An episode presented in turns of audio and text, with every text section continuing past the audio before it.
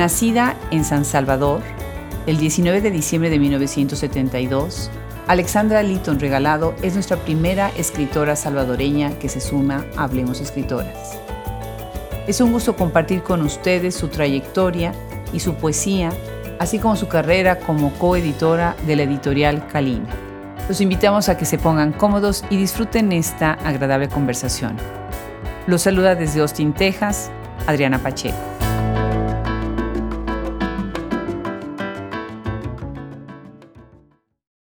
El micrófono de Hablemos Escritoras viaja muy lejos, llega hasta El Salvador, en donde nos da muchísimo, muchísimo gusto recibir a una poeta, narradora, traductora y cofundadora de la editorial Calina. Bienvenida, Alexandra Litón Regalado. Muchísimas gracias por acompañarnos el día de hoy en Hablemos Escritoras. Mil gracias, Adriana. De veras, para mí es un honor y un placer estar aquí acompañándolas y la felicito por toda la labor eh, de este gran proyecto que están armando. Pues al contrario, la que tiene que felicitarla soy yo porque de verdad el trabajo que están haciendo me parece increíble que desde la distancia han seguido tan de cerca su país, siendo, bueno, por lo que entiendo, tú emigraste a Estados Unidos muy niña pero siempre has estado muy pendiente del Salvador, ¿verdad? Allí están tus cariños que sigues. Sí, sí, sí. Eh, justamente pues eh, me vine, eh, yo nací en El Salvador y crecí en Estados Unidos y mi migración ha sido doble porque luego regresé a vivir a El Salvador. Así es que si la migración es una herida, la mía es doble. Ya lo creo. Pero llegaste cuando estabas muy niña y sin embargo, ¿cómo eran tus, tus recuerdos, tus visitas? ¿Cómo, tú misma en tu introspección de niña, ¿cómo veías al Salvador en la distancia? En la distancia era un lugar muy misterioso. Em, la verdad, pues que no teníamos tanto acceso a las noticias como ahora, ¿no? Y en donde yo crecí, en Miami, pues lo único que tenía de punto de referencia eran las conversaciones de mis papás, casi, ¿verdad?, en susurros y algunos libros de su biblioteca que sabíamos que no deberíamos de verlos por las fotos que contenían, ¿verdad? Pero mi curiosidad era mucha y era grande y mm, lo que sabía es que mi país era un país quebrado por la guerra. Cuando nosotros regresábamos, que faltamos casi una década de no poder regresar por la situación de la guerra, era un lugar donde veíamos presencia militar, que se oían eh, transformadores que explotaban por bombas y diferentes cosas así que uno no se sentía como totalmente a gusto. Y eso es que yo viví la guerra afuera, ¿verdad? No, no, no viví la experiencia esa cruel y que no me puedo imaginar cómo ha de haber sido para toda la gente que la vivió aquí en el país, ¿no? Claro que sí, claro que sí. Es una cuestión complicada porque es un exilio, es un destierro, pero a la vez sigue, sigue la conexión desde muchas, desde muchas maneras y muchas conversaciones. Pues cuando Cristina Algarra Luján me, me platicó de ustedes, me platicó de tu trabajo, me quedé fascinada. Y bueno, quiero eh, seguir primero con algo de conversación cotidiana. Yo sé que eres cinta negra en karate. me parece maravilloso. Felicidades por eso. ¿Por qué el karate? Ay, mira, después de haber pasado casi una década criando hijos, para mí empezar el karate fue como una forma de, tomar dominio de regreso de mi cuerpo. Eh, es que toda mi vida yo sentí que solo vivía en mi cabeza, así como un autómaton, ¿no? Y cuando estaba esperando bebé y nació mi primer hijo, fue la primera vez que yo de veras tuve que entender esa conexión entre el cuerpo y la mente, ¿verdad?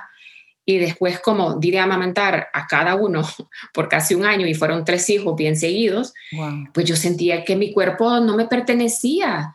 Y luego pues una noche desperté de la nada dándome cuenta que yo, Alex, la escritora, la persona, no mamá, ¿verdad? Ya había sido casi que engavetada, ¿no?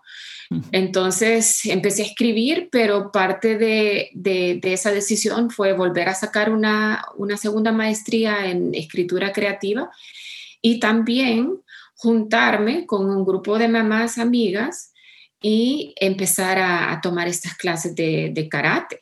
Y eso fue una experiencia totalmente transformadora. Ahora, tengo que hacer yoga aparte del karate estos días porque el karate me puso como muy a la defensiva, mi, punto de pensar. Y ahora con yoga estoy aprendiendo más paciencia, la flexibilidad, balance y cómo ir así poco a poco soltando todo, ya, como una cosa de, más, de, de ser más madura. Qué interesante, qué interesante, sobre todo pensándote como poeta y después de haberte leído eh, esta idea de tener una poeta que es cinta negra en karate me, se me hizo fenomenal, ¿no?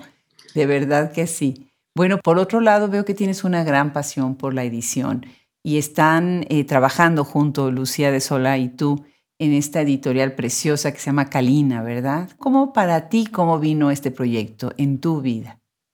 Lucía y yo éramos conocidas, eh, pero no amigas cercanas, y en una noche nos tocó sentarnos a la par en, una cena.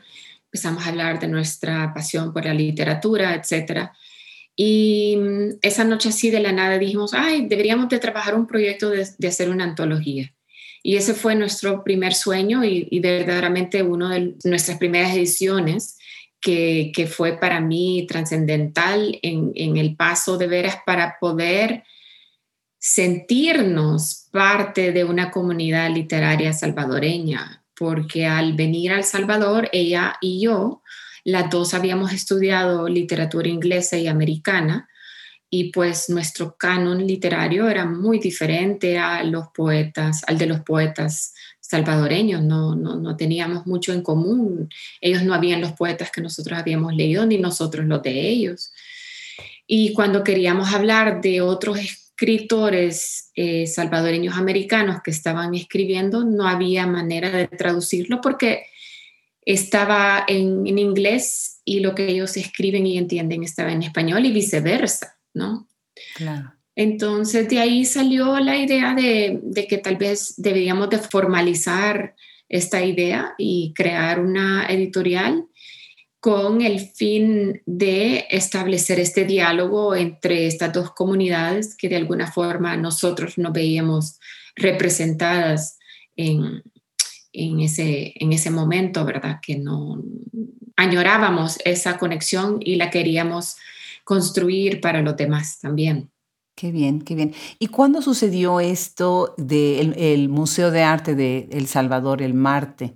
¿Fue antes de hacer la editorial o fue después? Pues te cuento, Marte acaba de cumplir 18 años. Yo siempre he trabajado con Marte como miembro de la asociación, pero Kalina ahorita está cumpliendo 15 años.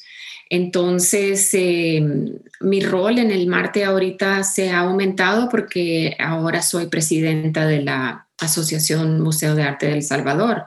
Felicidades. gracias. Siempre he tenido eh, pasión por el arte y por la literatura y los vínculos que se pueden establecer entre ellos.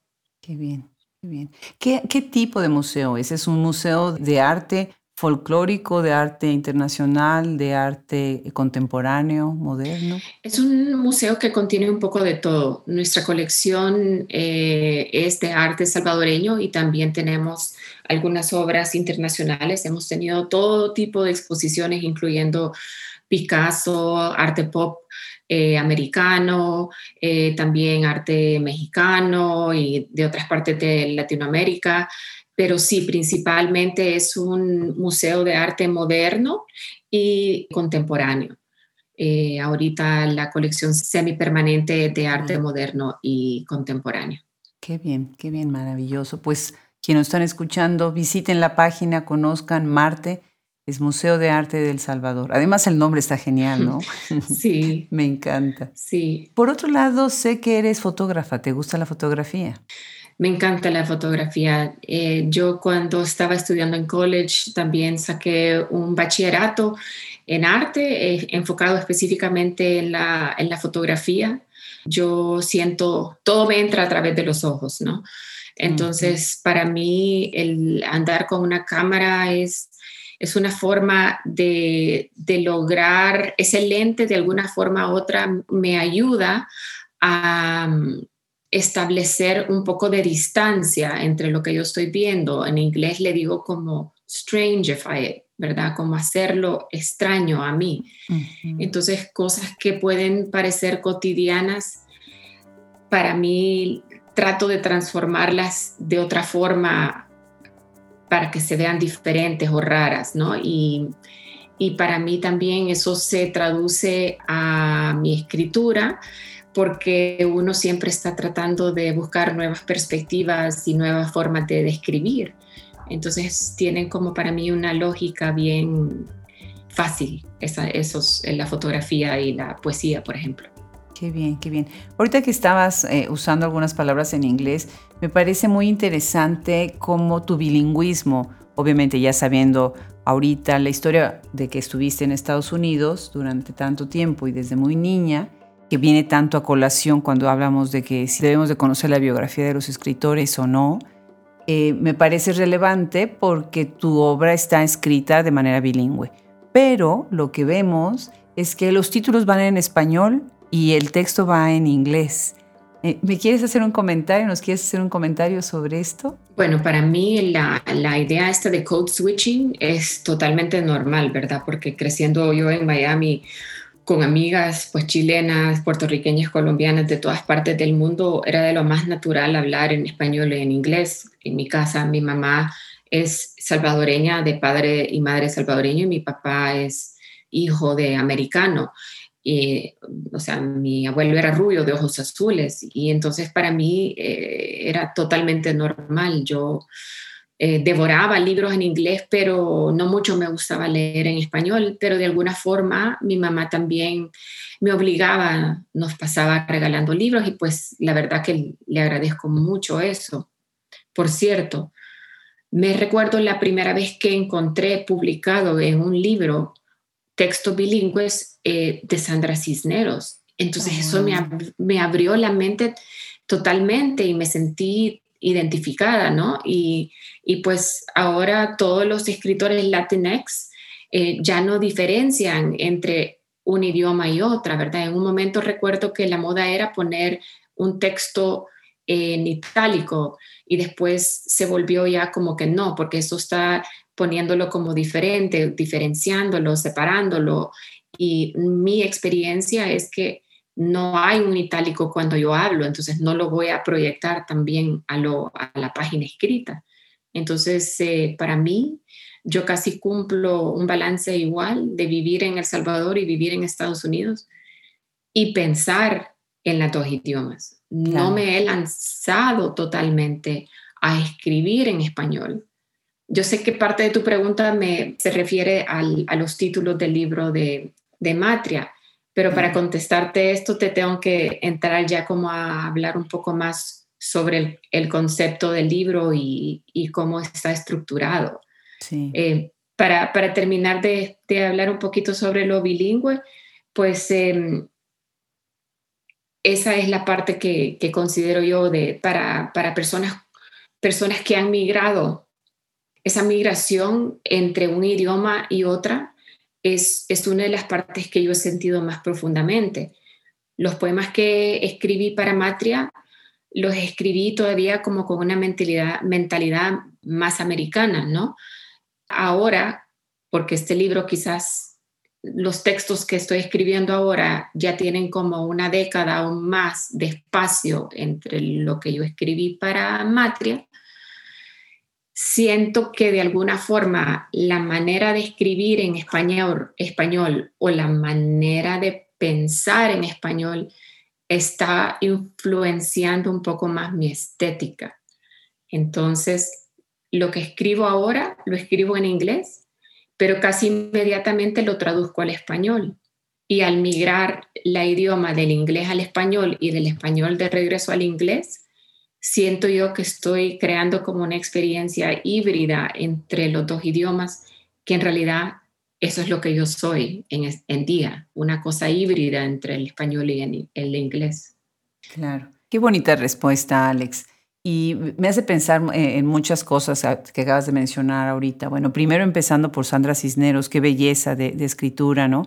Y qué lástima que se conoce tan poco fuera de Estados Unidos. Creo que ya ahora se están haciendo varias cosas en donde se va a poder leer más en otros países, en, Latinoamérica y en el mundo, ¿no?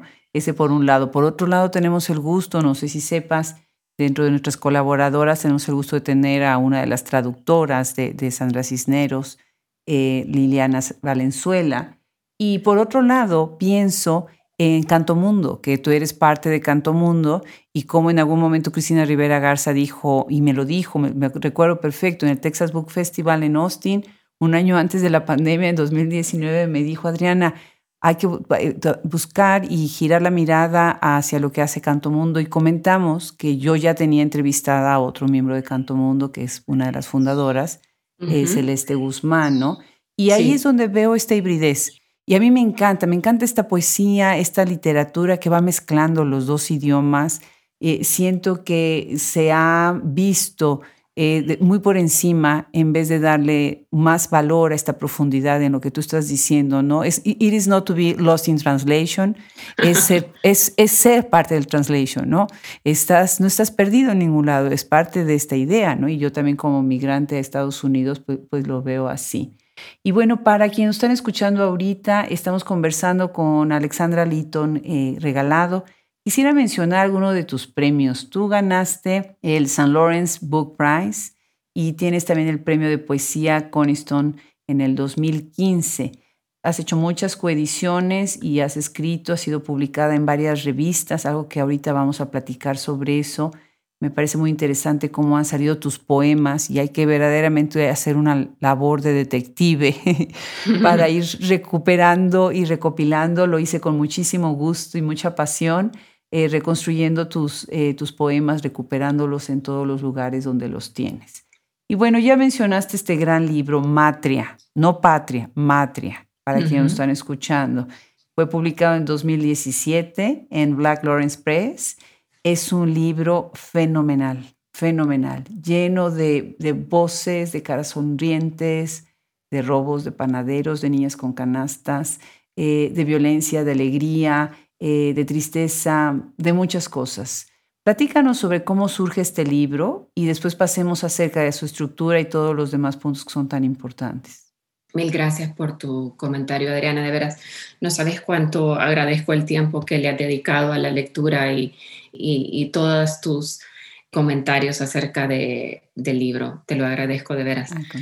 Sí, fíjate que eh, escogí el título Matria, eh, fue inspirado por la cita de Claribel Alegría, que es una de las escritoras que mi mamá siempre me sugería que leyera. Y Claribel Alegría, por ser parte nicaragüense, decía ella, tengo patria y matria.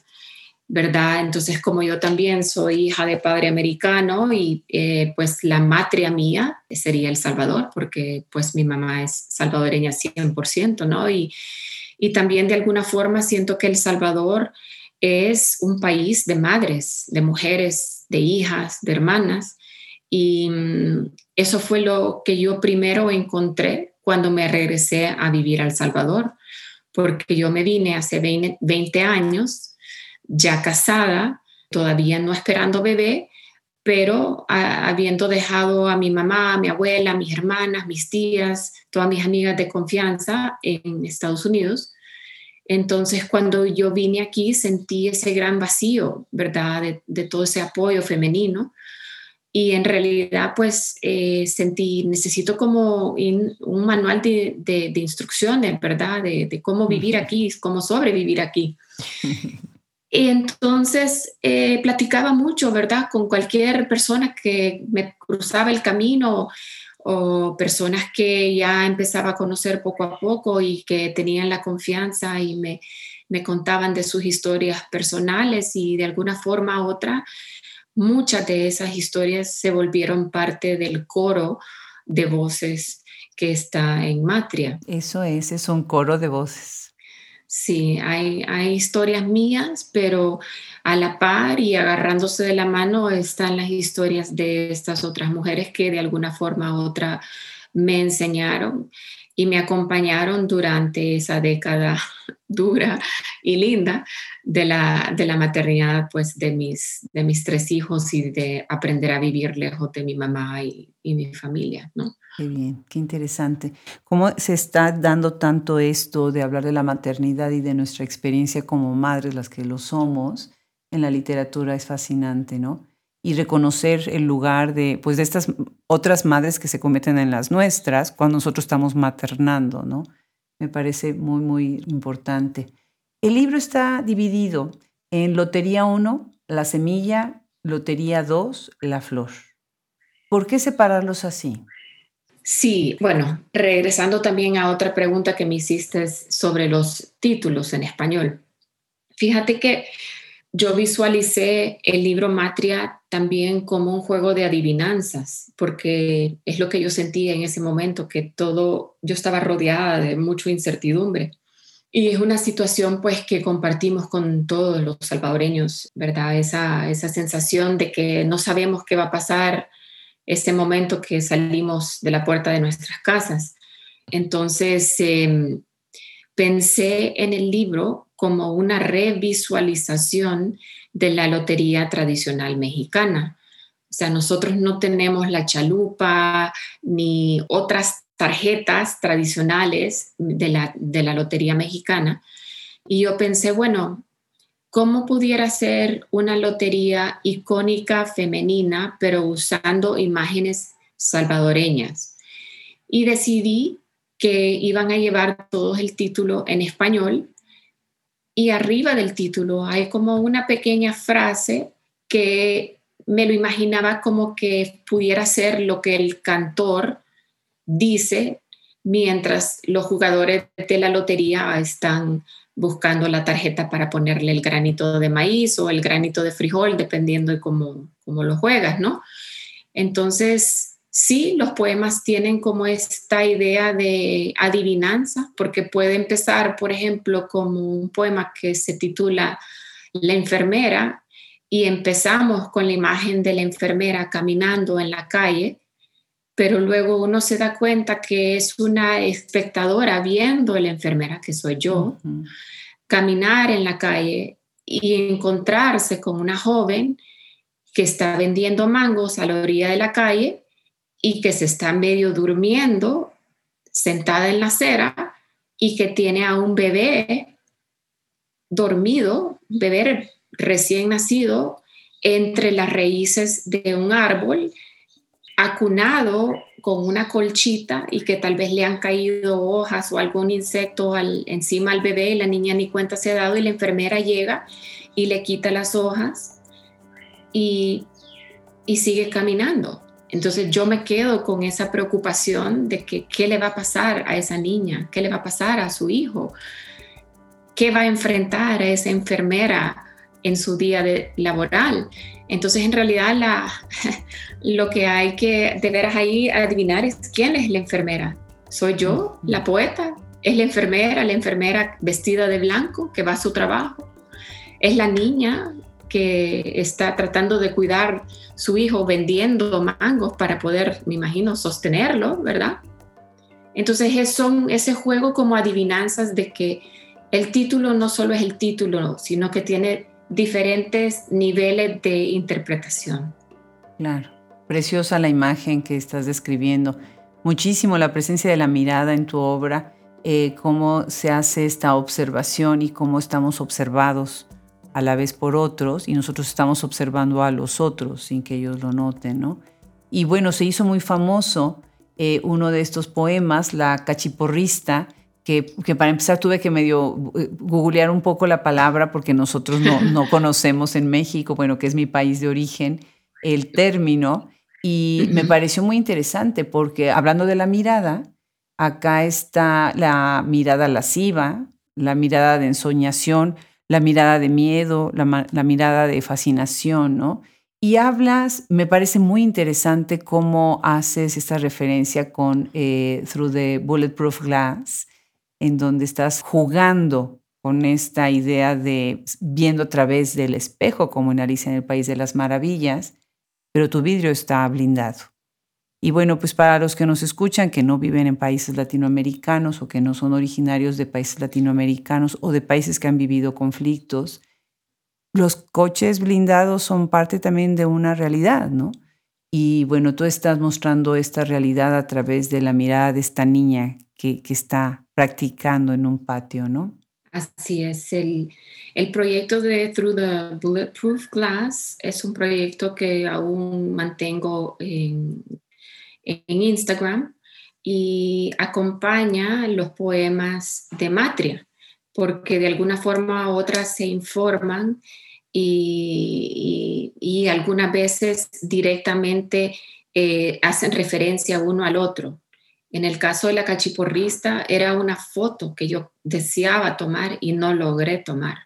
Entonces tuve que escribir el poema sobre esta experiencia y exactamente lo que tú decís, Adriana, sobre esas diferentes esferas de miradas y de, y de maneras de contenerse. De eso se trata el poema, porque justamente la, la muchachita que yo quería fotografiar, que estaba ensayando, para ser la líder de esa presentación nacional que para muchas niñas es un gran orgullo estar enfrente del parade, ¿cómo es que se dice en español? Del desfile. Eh, del desfile, ya ves que a veces se me olvidan también. que va a ser la líder, ¿verdad?, del desfile y es un gran orgullo, ¿verdad?, ponerse las botas y la faldita corta y eso también es como otro juego, ¿verdad? Porque cuántas oportunidades tenemos mujeres de ser líderes en este país, ¿verdad? ¿A qué nos reducimos a, a, nuestra aspiración a ponerse botas y una faldita corta y ser líder de, de, un desfile? Pero pues tenemos mucha esperanza y ojalá esa esperanza logra alcanzar más que solo ser líder de un desfile, ¿no? Pero esta niña que está ensayando está dentro de su patio que no es muy seguro, pues porque una, un cerco de alambre, ¿verdad? No, no te va a proteger de mucho. Y estoy yo acercándome en mi carro a ver este ensayo que me parece maravilloso porque la niña está rodeada de un jardín eh, improvisado, ¿no? Que, que, están estas flores y plantas sembradas entre latas y una rueda de una llanta de carro, ¿verdad? Eh, y a la vez yo estoy de alguna forma queriendo capturarla, su imagen, ¿no? Guardarla, tenerla para mí.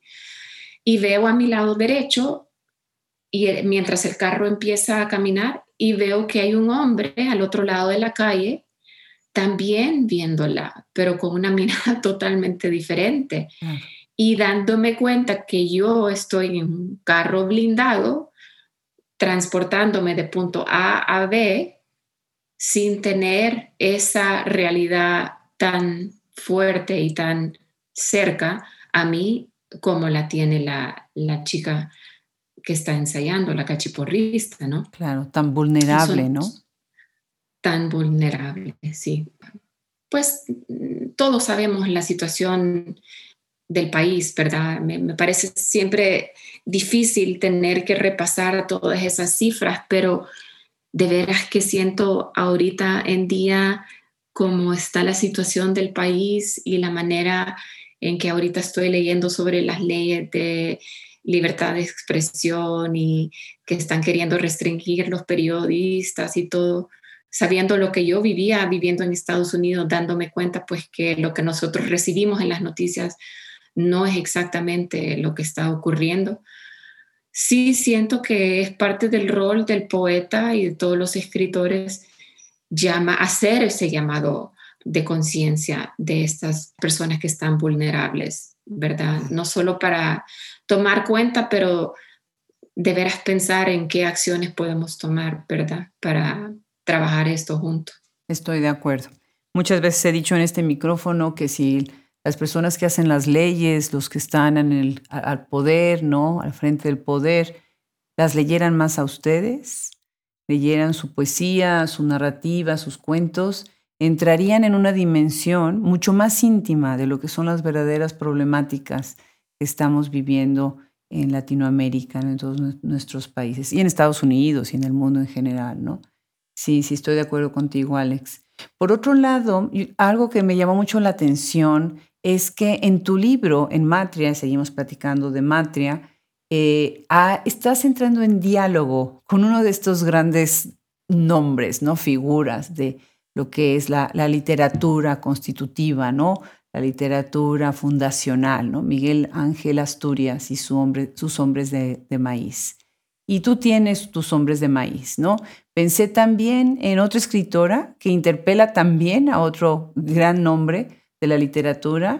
Pensé en Lucía María Treviño, ella es poeta mexicana, y ella dialoga eh, con Piedra del, de Sol de Octavio Paz y ella le pone el título a su, a su libro Delta de Sol.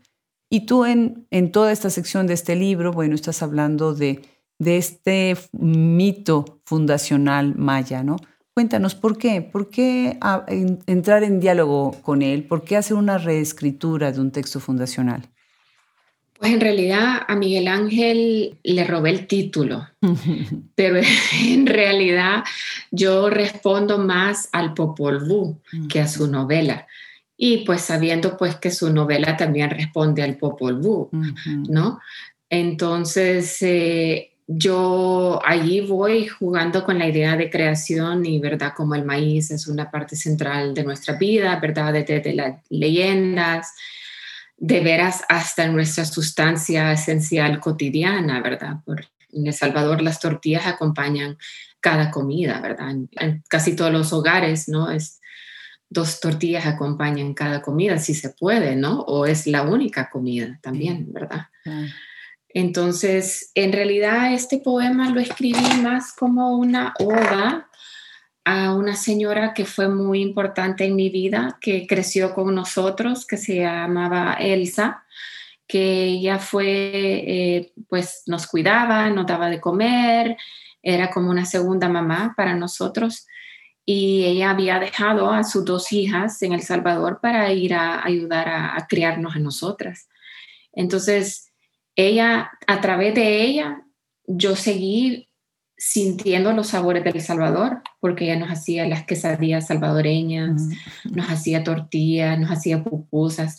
Entonces, en realidad era más una oda para Elsa, ¿no? Y, em, recordando cómo era esa vida de estar en Estados Unidos y añorar todas esas sensaciones con mucha nostalgia y, y lo que también hace referencias a la guerra, porque mi historia, como la de muchos salvadoreños que han tenido que emigrar, en el caso mío, pues yo nací en El Salvador y me crié en, Estados Unidos, pero muchos salvadoreños de primera generación, salvadoreños americanos, no lograron vivir en El Salvador porque sus papás se fueron más jóvenes o más tarde en la guerra, ¿verdad?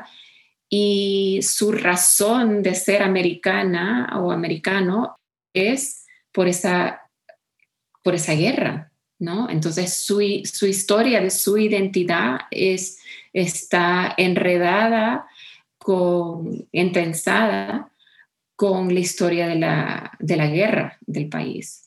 Entonces por eso es que este poema también habla, habla de la guerra y todas las cosas que nos dividen y, y estas ideas de, de, lo esencial, ¿no? Que el maíz se vuelve como este símbolo ¿verdad? De lo que somos nosotros los hombres. Claro. Y estos hombres de, maíz, ¿no? Que es este, como bien dices, este libro del Popol Vuh, pues de ahí es de donde es la cuestión creacionista y el origen maya de lo que es la vida, ¿no? ¿Te parece si leemos un fragmento de este libro? Claro.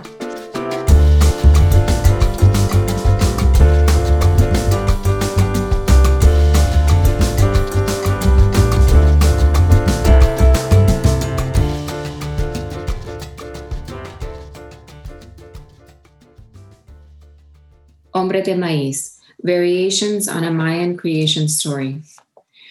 The Pipil Maya of El Salvador believe the first inhabitants of the world were giant beings whose great arrogance caused the onset of total darkness. Soon they were devoured by jaguars. Their colossal bones are still found. In the second world, the beings were very naughty, and the sun sent fierce tempests to take them away. Some clung to the trees, becoming monkeys.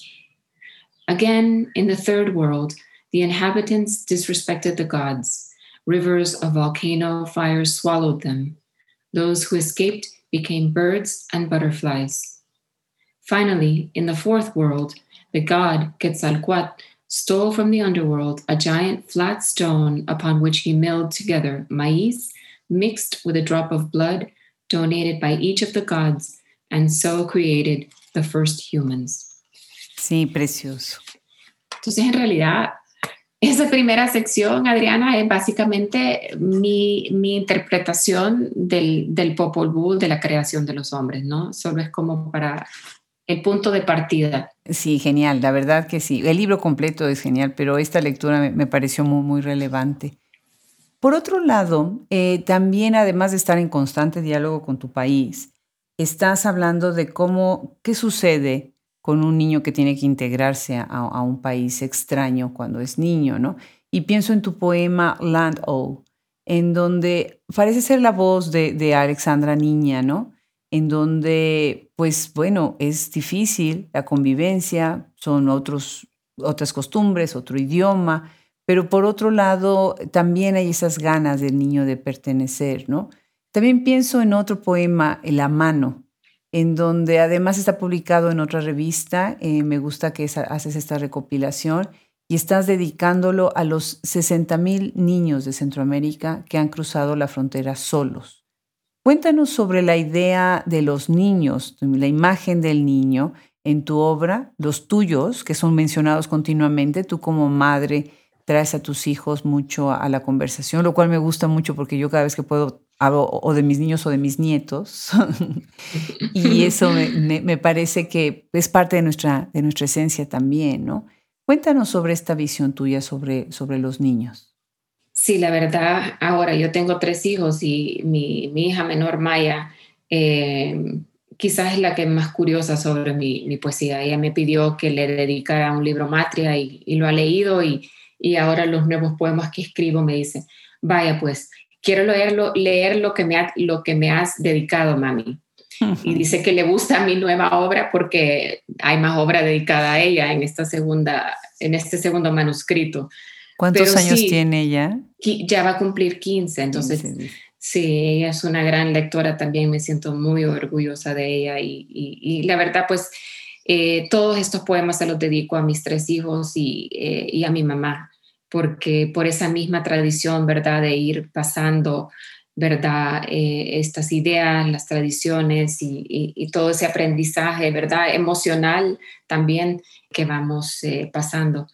Pero la idea del, niño sí es, es una excelente pregunta justamente en Lando eh, estoy hablando sobre mi experiencia como migrante en Estados Unidos en un momento que yo estaba estudiando en una escuela pública y que solo tenía mm, una compañera latina y era amiga de una, una niña hindú, una vietnamita, una niña afroamericana, o sea, todas las diferentes, ¿no? Y las demás sentían que era una mancha de, pelo rubio y ojos azules. Em, entonces, eh, sí, ese poema se enfoca en sentirse diferente, pero no sentirse vencida, sino que es darle fuerza a esa diferencia y aferrarse a ella y encontrar el poder en esa diferencia, aunque sea en el caso de Lando, que ahí una muchachita me acusaba que yo era una india americana, ¿no? Que era como la, niña que aparecía antes en el paquete de mantequilla de Land Lakes, que ahora ya ni existe, ¿verdad? Porque ese tipo de estereotipos no pueden eh, ser parte del marketing, ¿verdad? Masivo. Pero sí, en ese momento me había dicho Lando y, esa fue una experiencia personal y, sinceramente pues sentí yo eh, que hablaba de, de muchas experiencias de, no solo por ser salvadoreña, sino que por todas las otras amigas que yo tenía que venían de otros lugares que se sentían diferentes. Y mm, el poema La mano, hablo yo sobre mi experiencia con mi hijo Sebastián, que pasaron como unas dos semanas en que nos visitaba esta bandada de pericos a nuestra ventana y nos despertaba a unas horas de veras que cuando una madre nueva y, está cuidando a un niño, eh, sea o no que esté enfermo, em, que te despierten cuando estás bien, bien dormida es, es un pecado, ¿no?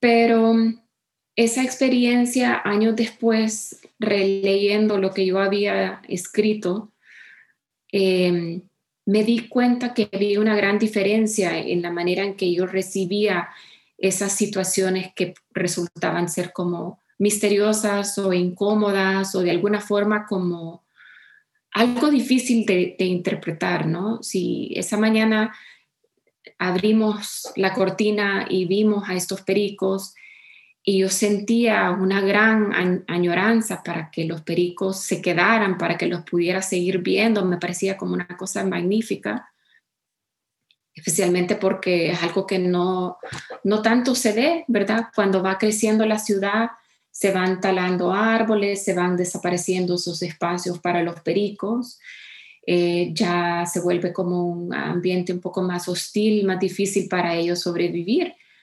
Y, y si hacemos el paralelo, ¿verdad? Con, con la juventud, con los niños y eh, también pues la población salvadoreña, cada día nuestra situación se va poniendo más hostil, más difícil de sobrevivir aquí y por eso es que muchas eh, personas deciden tomar esa decisión muy, muy difícil de emigrar o de mandar a sus hijos solos.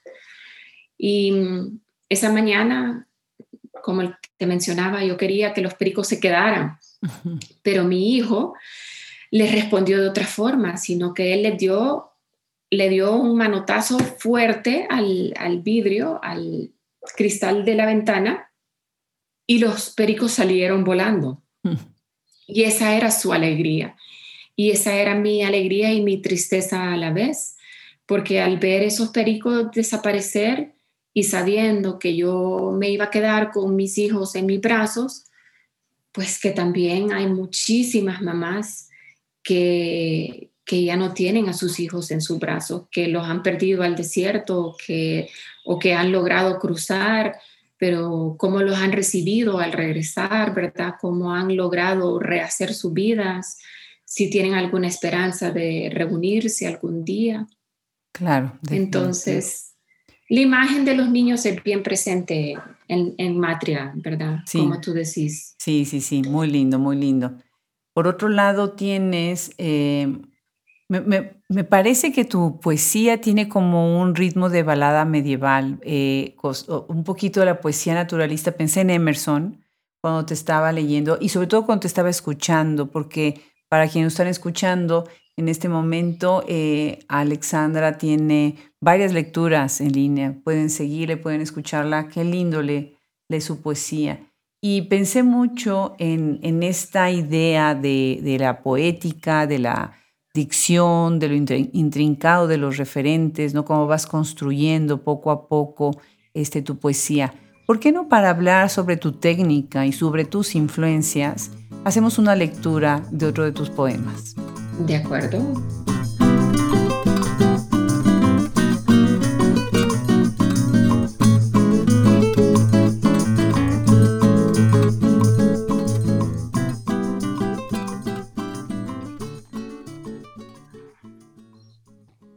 La moneda.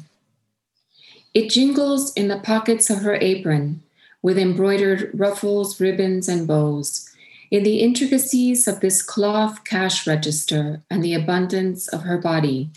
She squats in stratas of hips, belly, breasts. It's how she waves the loose skin of her arms over the rising and falling of flies that swarm the baskets of fruit pink marañón plucked too young, lustered avocados, the short white skirts of the sote flower, weeping mangoes, the split smile of the papaya seeds, black bruised platanos, and collected at her feet yesterday's zapotes in their shriveled brown skins. It's all in her hands, the way she slings the braided lasso of hair over her shoulder, wraps it into a bun and stakes it with a sharpened pencil, the way she sandal swats a dog sniffing at her child sleeping in a wicker basket. It's her thumb that pierces the mandarin's heart, her fingers that bring the sweet flesh to her gold capped teeth as she chews and spits the seeds into her palm. Bellísimo. Platícanos a quiénes lees tú, quiénes son tus influencias. A ver, de niña, como tú decís, me encantaba la poesía naturalista. De ellos, tal vez Coleridge es el que más me encanta. T.S. Eliot, ¿verdad? La Sylvia Plath. Eh, lo sigo leyendo, el, pero de veras quizás, y tomando nota que es traducción, Rilke, ¿verdad? Pero traducido por Stephen Mitchell, me parece increíble. Puedo mencionarte unas latinas contemporáneas que me fascinan, como Ada Limón, eh, Natalie Díaz, Lara Celis Girmay. También debo mencionar, los, los leo y nos leemos y nos celebramos juntos en todos los Salvi, ¿verdad? Christopher Soto, Loma, Janel Pineda, Javier Zamora, Leticia Linares Hernández. Es que hay tantos que nombrar, ¿no? Mm, de joven, de joven leía bastante, bueno, menciono, no leía bastante en español. Los únicos dos que leía era Octavio Paz mm. y Roque Dalton, además La Claribel la Alegría. Pero ahora para conocer un poco más sobre la poesía contemporánea, pudiera recomendar a Tania Pleites, Elena Salamanca, Crisma Mancía, Laura Zabaleta. Y en cuanto a hombres, René Rodas, Jorge Galán, Alberto López Serrano, Efraín Caravante, Vladimir Amaya, Javier Ramírez Nadie y Miguel Hueso Mixco. Hay miles más, pero digamos, con ellos siento los contemporáneos que los leo, nos leemos, nos comentamos, tenemos un diálogo vivo y es una cosa muy diferente leer textos donde uno está solo o busca entrevistas como estas o diferentes fuentes, ¿verdad? Para poder dialogar con los textos de otra forma. Claro, claro. Y ahorita que estás mencionando, algunos de estos nombres me suenan porque también aparecen en algunas de las revistas en donde he encontrado trabajo tuyo. Me llama mucho la atención que tienes un libro en donde estás eh, consolidando varios de tus poemas, pero principalmente, como ya mencioné antes, eh, tus poemas están en varias revistas, ¿no? Es algo que se ve mucho en los poetas americanos, pero que no lo veo tanto en los latinoamericanos. Algunos sí, algunos sí, pero normalmente buscan consolidar y, publican libros individuales. En cambio, los poetas americanos están como que siempre muy dispersos, o no todas sus, obras, pero muchas de sus obras. ¿A qué lo, lo atribuyes tú o cómo lo ves tú? Mm, bueno, yo saqué dos maestrías en, escritura creativa, entonces quizás es por la parte académica que me enseñaron que en realidad el poema lo escribís tú, lo dejas un tiempo descansar para darte tú misma la mente, poder reposar y distanciarte un poco del, al texto. Y luego la primera prueba es enviarlo a revistas para, que, para ver si funciona o no, ¿verdad?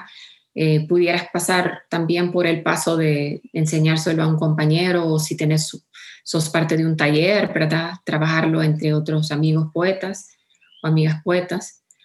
Pero en realidad para mí parte del proceso es enviarlo a revistas que se publiquen individualmente y luego formular un, un manuscrito completo. Entonces para mí la idea es que la mitad o más de los poemas deberían de estar publicados antes de que ya publiques tu, manuscrito, porque es como una forma también de ir probando tus ideas y, ir afinando tu estética. Yo creo que es algo que, que se está haciendo más en El Salvador, hay, en Latinoamérica he visto y he participado también en, algunas eh, revistas literarias y antologías eh, me alegra mucho eso porque pues por internet hemos logrado descubrirnos, unirnos y, tener un, contacto más constante. Definitivamente, claro que sí. Bueno, pues se acerca el final de esta conversación tan, tan agradable y quisiera yo cerrar con una referencia a, a un producto que, que para mí también es, le tengo un cariño muy especial, que es el café. eh, dentro de la familia nosotros tenemos estas relaciones, esta conexión con el café desde muchos aspectos, no tanto eh, como los salvadoreños en, El Salvador. El Salvador vive del café o vivió del café durante muchos siglos, ¿no? Mucho tiempo. México es muy grande y tiene, bueno, otros cultivos importantes, pero en nuestra familia el café es el café. Y le contaba a Lucía que hace poco puse en Instagram incluso una foto presumiendo cómo está floreando mi planta, una planta que, que tengo en la casa, que no, está en la finca, sino está en la casa.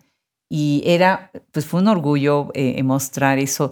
Es un sentimiento que a lo mejor muchos lo verían como algo exótico, ¿no?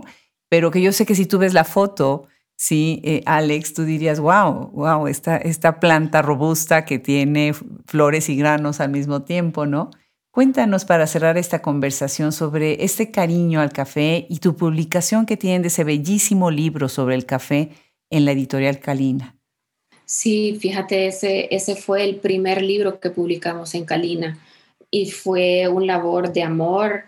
Eh, literalmente nosotros íbamos al campo acompañando al fotógrafo a tomar esas fotos de amaneceres, de las fincas en el pico de la montaña y para mí fue también otra forma de volver a mis raíces, ¿verdad? Porque mm, del lado de mi mamá, eh, que es el lado cafetalero, eh, mi bisabuela era colombiana. Mm, Entonces ellos vinieron al país por el café. Mm. Entonces yo literalmente soy salvadoreña por el café.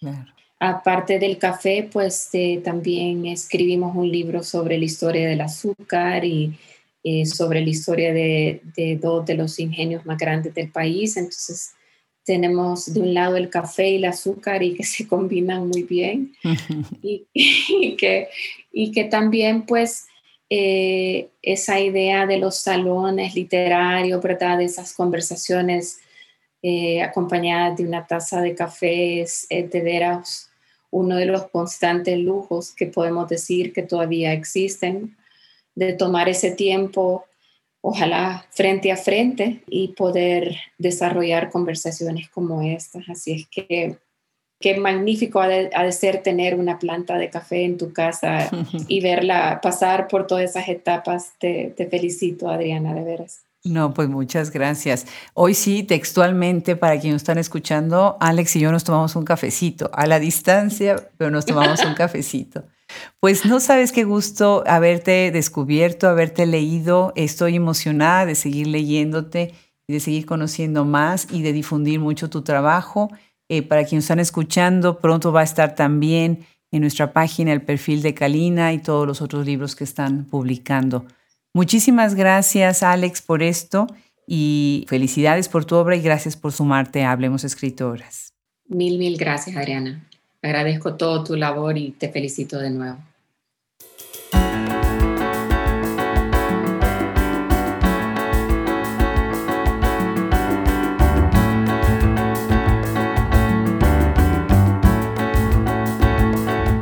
Una vez más, le damos las gracias a Alexandra Litton Regalado por acompañarnos el día de hoy Hablemos Escritoras.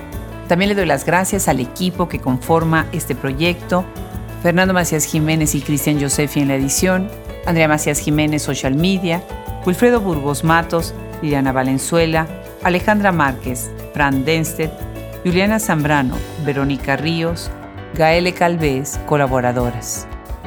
Se despide de ustedes hasta el próximo episodio Adriana Pacheco.